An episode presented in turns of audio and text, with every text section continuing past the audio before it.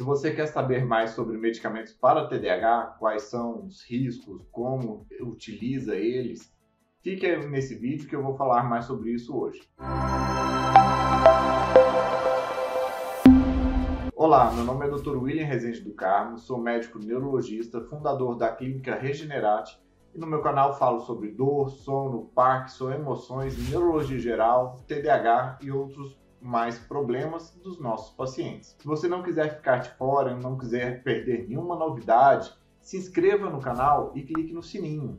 Se inscreve aí, dá aquela força, porque você vai receber conteúdos de alta qualidade e com embasamento científico e diretamente de profissional que está lidando com esses problemas diariamente e falando numa linguagem mais apropriada para o público de uma maneira geral. Bem, hoje eu vou falar sobre TDAH.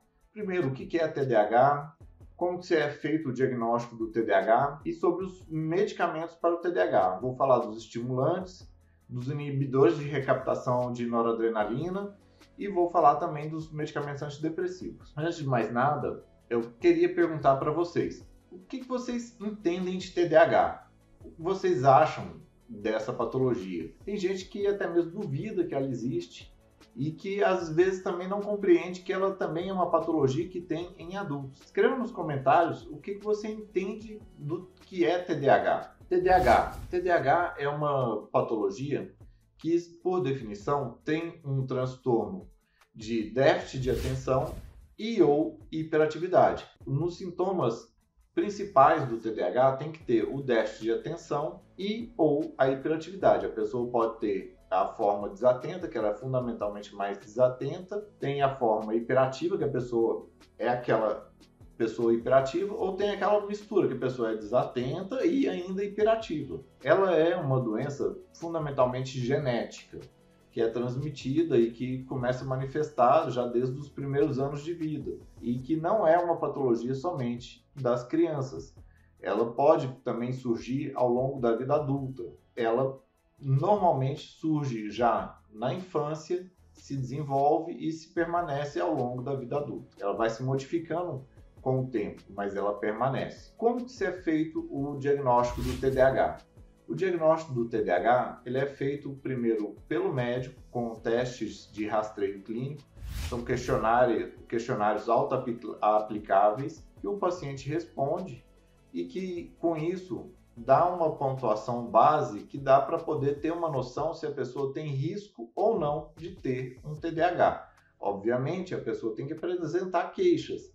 É, tem que ter alguma queixa relacionada à desatenção ou à hiperatividade, ou ambos. Ou queixas como não consegue completar tarefas, ou queixas como que deixa as coisas todas pela metade, que perde objetos, etc. Quando a pessoa apresenta essas queixas, o médico aplica um questionário para rastreio de sintomas de TDAH.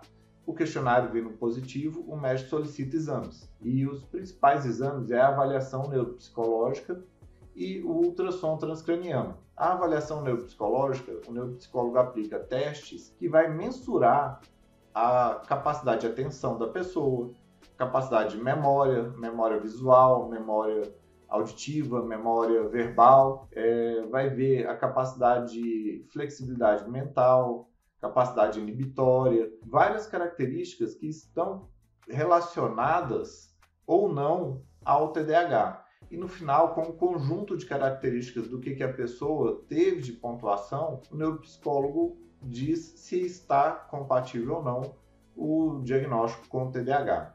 Além disso, tem biomarcador que é o ultrassom transcraniano, que ele serve para mostrar que tem um aumento da área da substância negra e esse aumento da área da substância negra está correlacionado com inatenção ou déficit de atenção a longo prazo, que é permanente, ou seja, está correlacionado com o TDAH. Obviamente, o médico também deve excluir outras patologias, como hipotireoidismo, deficiência de vitaminas, queixas de esquecimento também tem que ser excluída alguma atividade epiléptica, ou patologias mesmo do sono, se a pessoa não está dormindo bem, ela fica desatenta. Os que são mais específicos para o TDAH são esses, avaliação neuropsicológica e ultrassom transcraniano. E bem, quais são os medicamentos para o TDAH? Os medicamentos para o TDAH eles são em três grandes grupos que são os estimulantes ou os inibidores da recaptação de noradrenalina e os antidepressivos. Bem, eu vou falar primeiro dos estimulantes, que são os medicamentos de primeira linha para o tratamento do TDAH. E bem, antes de mais nada, eu gostaria que vocês se inscrevessem no canal, desse aquela força e desse aquele like para o vídeo pegar para clicar no sininho também para receber a notificação de novos vídeos, pois o canal sempre produz novos conteúdos de relacionados à neurologia, relacionados aos problemas das pessoas e de vocês e que vem sempre embasado cientificamente e com uma alta qualidade. Se você estiver gostando desse vídeo, escreva aí nos comentários o que você está achando sobre o TDAH. Os medicamentos estimulantes, eles são de dois grupos o, do metilfenidato e das anfetaminas. E eles têm várias apresentações. Tanto um como o outro são medicamentos de primeira linha para o tratamento do TDAH. Dos metilfenidatos, por exemplo, tem metilfenidato que é de liberação imediata. Liberação imediata com tem comprimidos de 10 miligramas, tem vários no mercado. Um dos exemplos mais típicos é a Ritalina, mas não só ela. Ele tem uma duração de efeito mais ou menos de 4 horas. O efeito começa com mais ou menos 30 minutos e pode chegar numa dose máxima por dia de 60 miligramas dia. Por exemplo, numa pessoa que precisa ter um efeito de 12 horas ao longo do dia de trabalho, de atenção, ela pode tomar até no máximo dois comprimidos de 10 de manhã cedo dois ao meio do dia e mais dois antes do final da tarde, que assim cobre 12 horas ao longo do dia e tem a dose máxima que é 60 miligramas dia. Normalmente a pessoa não precisa chegar nesse tamanho de dose e tem uma vantagem que é o custo, que é um, do, um menor custo dos medicamentos estimulantes. A metilfenidato liberação prolongada. A liberação prolongada ou liberação osmótica, ele é feito por uma cápsula que a, o líquido entra e vai tirando devagarinho o medicamento de dentro da cápsula. Isso faça, faz que dure mais o efeito ao longo do dia. Tem é, apresentações de 18 miligramas, 36 miligramas e 54 miligramas. A duração do efeito vai mais ou menos de 10 a 12 horas e o início do efeito é mais ou menos entre 30, e um, é, 30 minutos e uma hora. A dosagem máxima por dia são 72 miligramas, ou seja, pode usar de 18 miligramas até 72 miligramas dia. Temos também a, o metilfenidato de liberação modificada. A liberação modificada tem medicamentos é, de 10, 20, 30 e 40 miligramas são chamadas metilfenidatos LA. Tem várias marcas, mas normalmente eles têm o LA, que é relacionado à liberação modificada. Eles duram de 8 a 12 horas e podem chegar na dose máxima de até 100 mg dia. Ou seja, pode usar até dois comprimidos de 40 mg e mais um de 20. Esses são os medicamentos à base do metilfenidato, o de liberação imediata, o liberação prolongada e liberação modificada, que são os LAs. Também temos as anfetaminas.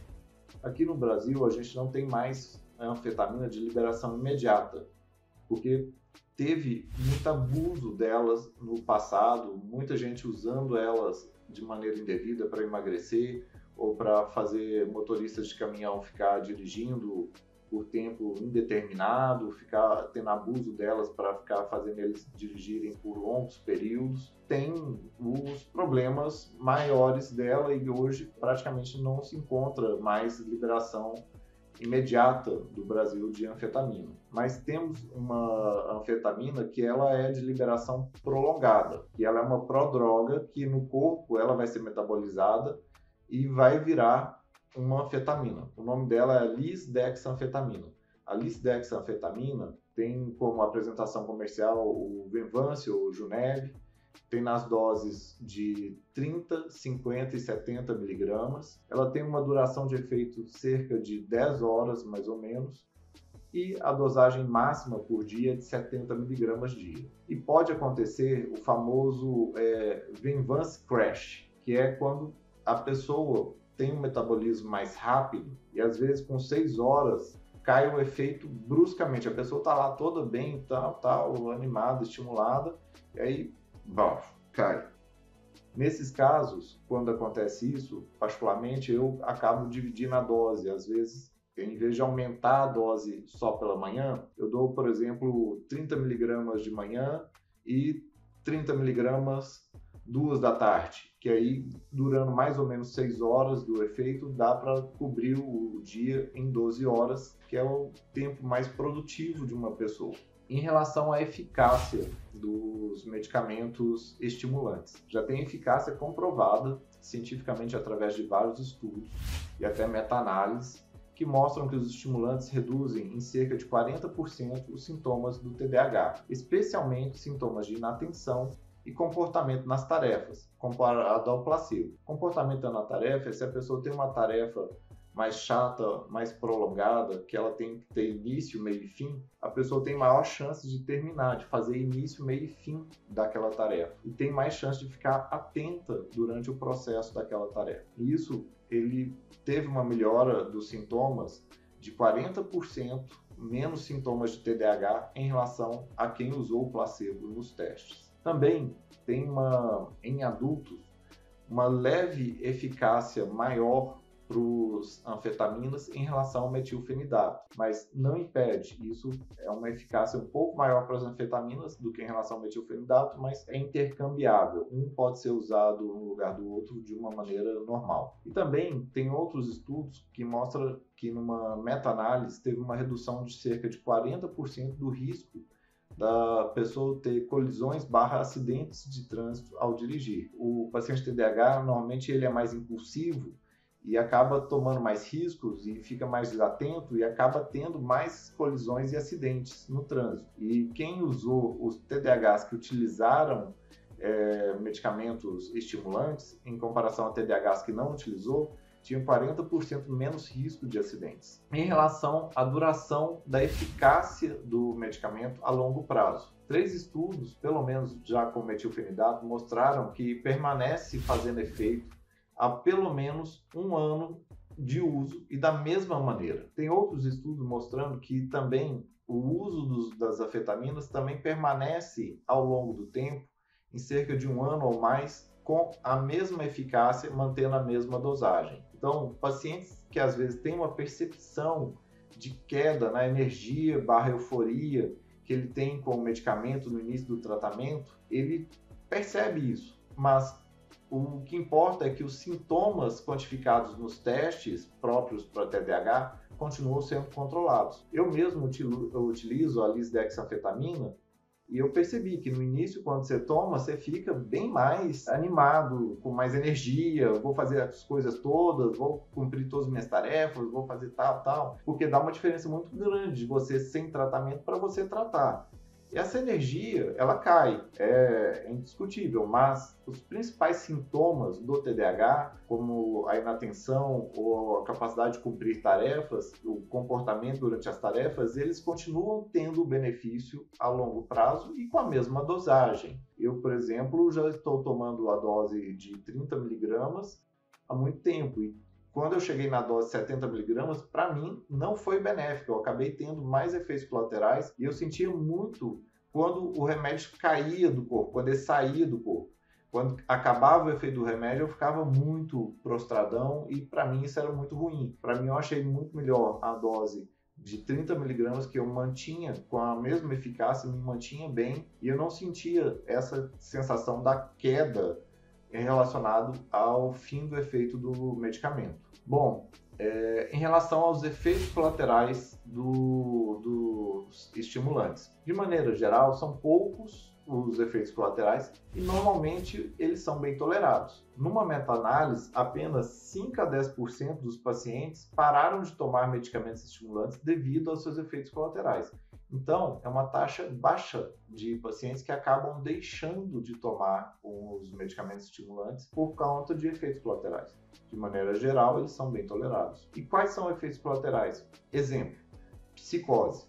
Psicose, ela pode ocorrer mas principalmente em quem já teve psicose antes ou apresenta uma vulnerabilidade para psicose, como esquizofrenia ou transtorno de personalidade esquizoide ou até mesmo bipolaridade não tratada. A bipolaridade não tratada, porque quando se trata a bipolaridade, ela pode receber estimulantes sem maiores riscos. Efeitos cardiovasculares tem um leve aumento na frequência cardíaca quando a pessoa inicia o tratamento, no máximo de 10 BPMs, 10 batidas por minuto em cima. Se a pessoa tinha uma frequência de 80, vai para um 90, por exemplo. Mas que até isso melhora ao longo do tempo. Quanto mais tempo a pessoa vai utilizando, mais o coração volta à sua frequência cardíaca basal. Numa meta-análise, é, com cerca de dois, quase 2.700 pacientes, é, 270 mil pacientes, quer dizer, 270 mil pacientes, foi visto que não há desfecho duro cardiovascular como AVC, infarto, taquicardias, arritmias associadas ao uso de estimulantes. Ou seja, a, o paciente pode sentir efeitos cardiovasculares, como um aumento da frequência cardíaca, ou até um leve aumento da pressão de 5 a 10 milímetros, e que isso também é transitório e que não vai dar maiores problemas, comparados estatisticamente com um número grande de pessoas utilizando é, medicamentos estimulantes versus pessoas que não usam medicamentos estimulantes, não teve maior aumento de efeitos, efeitos cardiovasculares duros, importantes. Em relação ao uso com álcool, é, é normal, é, todo mundo pergunta e é importante saber. Durante o efeito dos estimulantes, o álcool tem seus efeitos aumentados. Eles modificam o efeito dos medicamentos e produzem outros metabólitos psicativos. Traduzindo, a pessoa fica com mais efeito do álcool, ela fica tonta mais rápido e ainda ela pode ficar até um pouquinho mais eufórica também por conta de outros é, metabólitos dos estimulantes que tornam-se psicoativos também. E o uso do álcool ele não é proibitivo, pode ser realizado após o término do efeito do estimulante, que não tem maiores problemas. Acabou o efeito, a pessoa tomou de manhã, o efeito dura umas 10, 12 horas, passou o efeito, aquela pessoa pode tomar os seus drinks à noite ou no iníciozinho da noite, sem maiores problemas. Eu próprio tenho uma história em relação disso com álcool. Eu estava mais ou menos no início do meu tratamento com a lisdexafetamina. Eu estava tomando ela já no meio da manhã, mais ou menos pelas 10 horas, que era um, alguma uma, duas horas antes de eu começar a atender os pacientes, que aí ficava bem no efeito durante todo o meu atendimento, que eu atendia naquela época até lá para mais ou menos 20, 21 horas. Eu atendia até de noite. E aí eu queria o efeito durando até lá de noite para estar tá mantendo meu foco durante todo o meu horário de trabalho. Só que teve um dia, especificamente, que eu fui convidado para um jantar de laboratório e o jantar de laboratório era às 19 horas. Eu acabei fechando a agenda um pouco mais cedo para poder ir no jantar do laboratório e eu só tinha almoçado lá pelo mais ou menos meio-dia, estava até lá pelas 19 horas sem ter comido nada. E aí eu, eu cheguei no, no, no, restaurante, eu tinha tomado o, a lisdexafetamina lá pelas 10 horas mais ou menos. Começaram a servir um vinho e tinha colocado uns pãezinhos e, e vinho. Eu tava com fome e com sede também. Eu acabei tomando uma taçazinha de vinho, uma taçazinha de nada. E eu fiquei tonto de um tanto. Eu fiquei tonto. Eu fiquei aquela pessoa zonza. Eu ficava tonto, assim, que eu ficava assim pensando, gente, nossa, tomara que o povo não perceba o tanto que eu tô tonto. Mano, eu fiquei tonto só com essa taça de vinho. O que será que tem nesse vinho? Aí depois que eu lembrei, putz, ainda tô no efeito do, do, do medicamento. Aí o que aconteceu? Que eu passei o jantar inteiro todo meio tonto lá e não pude aproveitar direito a aula, a discussão com os colegas, as coisas todas, porque o vinho bateu forte demais em uma tacinha só. E é isso que acontece. A pessoa bebe durante o efeito do medicamento, não é que vai, tipo, ficar loucaço, mas vai ficar tonto com muito pouco álcool. E se beber uma quantidade que seria normal de, de álcool, vai ficar muito tonto, muito mais tonta. E é isso que pode acontecer. Em relação à dependência de substâncias, da substância. É muito comum as pessoas terem preocupação. Poxa, o medicamento é tarja preta, vou ficar viciado, vou ficar dependente. Normalmente perguntam sobre isso, especialmente os estimulantes. As substâncias, elas não geram dependência química. Ponto final. Ela não gera dependência química. E dependência química é definida por tolerância, que necessita de doses cada vez maiores do medicamento, abstinência, que a pessoa passa mal com efeitos contrários ao medicamento após a interrupção dela, mas é de passar mal mesmo, e tem o comportamento de busca pela substância. Olha, esse é fundamental. A pessoa que tem abstinência de cocaína, ela busca cocaína, ela sai buscando cocaína, ela vai para tudo quanto é lugar para tentar conseguir cocaína. E outras substâncias que causam dependência também. E tem que ter essas características: tolerância, abstinência e comportamento de busca pela substância. Então, e por que, que a pessoa tem tanto temor em relação aos estimulantes, principalmente pelo risco de abuso. Eles são tarja preta e são de receita amarela, especialmente por risco de pessoas abusarem da substância e fazerem uso indevido. Por exemplo, o medicamento ele tem 10 miligramas de liberação imediata e o ideal é tomar no máximo 20 miligramas por vez. Tem gente que toma 20, depois toma mais 20 logo em seguida, depois toma mais 20 é quando menos vê já tomou 60 miligramas todas juntas e aí a pessoa começa a ter sim efeitos colaterais maiores, tem maior risco de abuso, de risco de problemas cardiovasculares, porque a pessoa está tendo sobredosagem da medicação. E isso facilmente acontece, ou então de uso indevido. A pessoa ficou dirigindo o caminhão o dia inteiro, quer dirigir a madrugada inteira e começa a tomar é, um, dois, três, cinco, seis, dez comprimidinhos de estimulante para ficar acordado a noite inteira.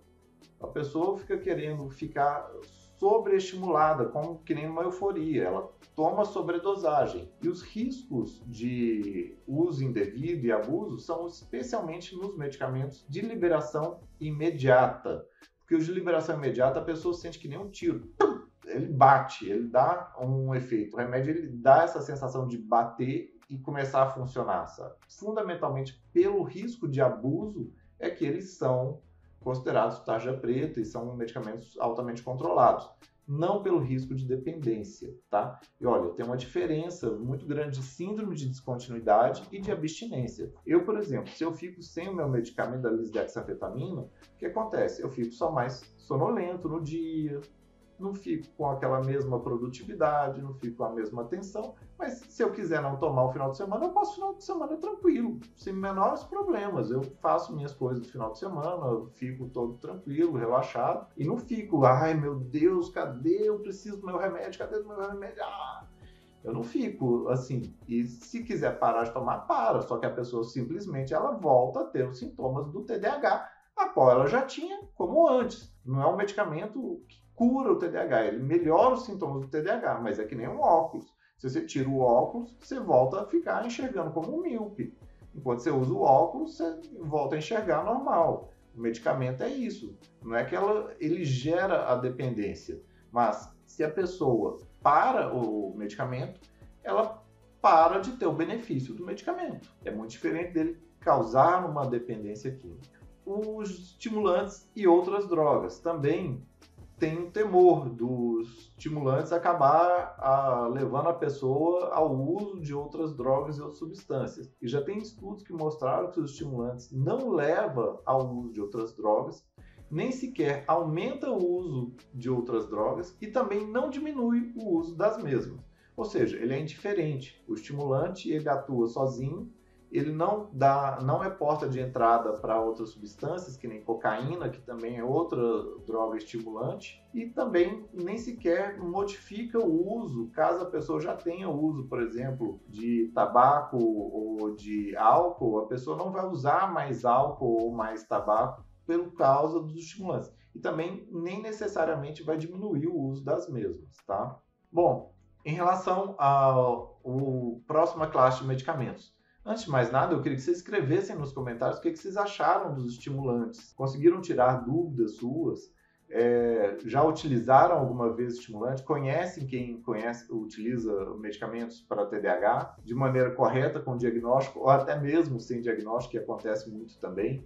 Envie o link desse vídeo para essa pessoa, pois pode ajudar ela muito a compreender mais sobre a substância que ela está utilizando. Outro medicamento para o TDAH são os inibidores de recaptação de noradrenalina, como por exemplo a tomoxetina. A gente tem no Brasil vai chegar ainda aos mercados, mas já foi liberado aqui no Brasil, a tomoxetina. A tomoxetina, ela atua na noradrenalina nas fendas sinápticas. Ela aumenta a quantidade de noradrenalina na fenda sináptica e ela vai numa dosagem de 10 miligramas a 100 miligramas dia, tá?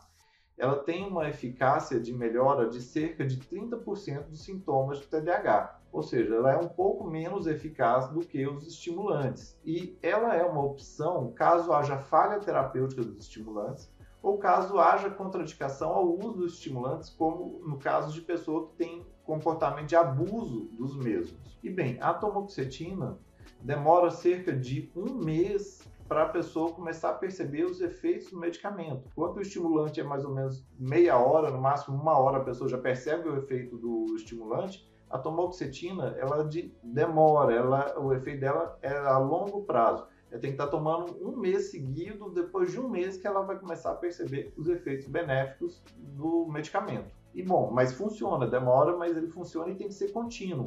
A tomoxetina não é um medicamento tipo assim, ah, no final de semana eu vou parar. Não, ela tem que ser usada todos os dias para manter o efeito dela, tá? Os principais efeitos colaterais dela incluem boca seca, insônia, porque ela aumenta a noradrenalina, náuseas, diminuição do apetite, prisão de ventre, diminuição da libido, disfunção erétil, hesitação urinária, tontura e sudorese. Mas não acontece isso com a grande maior parte dos pacientes. Algum tem um, algum tem outro. De maneira geral, a tomoxetina também ela é bem tolerada. É, também ela se mantém o efeito a longo prazo. Tem estudos que mostraram que o efeito dela perdura mais de anos. A pessoa tomando o medicamento ela ainda mantém o benefício mesmo com o mesmo medicamento ao longo dos anos. Tem também os medicamentos antidepressivos para o tratamento do TDAH. O principal deles e o mais estudado é a bupropiona, que ela tem indicação para redução dos sintomas do TDAH, especialmente a inatenção. Não há estudos comparativos diretamente de estimulantes com a bupropiona, mas com base na comparação de cada medicamento com o seu placebo, os estimulantes apresentam uma melhor eficácia em relação à bupropiona também. Especialmente boa quando se deseja tratar a comorbidade de depressão ou abuso de substâncias, como tabaco ou outras substâncias. Pode ser utilizada conjuntamente com estimulantes também, não tem problema a pessoa tomar um bupropiona e tomar um metilfenidato ou um lisdexafetamina. Tem efeitos colaterais como boca seca, náuseas, insônia, tontura, ansiedade, dispepsia e tremores. E ela é contraindicada no caso a pessoa tem epilepsia, porque ela facilita a pessoa de ter crise epiléptica. Outro antidepressivo que é muito bom para o tratamento de TDAH, apesar de não entrar na lista oficial como um medicamento próprio para TDAH, ele vem sendo cada vez mais utilizado, é a vortioxetina. Por quê? Ele é um antidepressivo pró-cognitivo, ele melhora a cognição da pessoa. Ele ajuda a melhorar sintomas de déficits cognitivos associados à ansiedade e à depressão, ou à depressão ansiosa. E ele torna-se muito interessante no tratamento do TDAH, especialmente quando, no momento do diagnóstico do TDAH, também tem o diagnóstico de comorbidades, como depressão ansiosa ou ansiedade. A ansiedade ela necessita ser tratada antes do início de medicamentos estimulantes, senão há mesmo uma uma piora dos sintomas do TDAH e uma piora dos sintomas da ansiedade, caso sejam introduzidos estimulantes sem ter tratado a ansiedade antes, tá? O paciente não vê benefício, por exemplo, de tomar simplesmente uma lisdexafetamina ou metilfenidato, sendo que ele ainda está ansioso e não foi tratado a ansiedade. Os principais efeitos colaterais da vortioxetina são as náuseas, e ela dá náuseas mesmo. Náuseas, às vezes, pode dar é, vômitos e uma perda de apetite muito importante.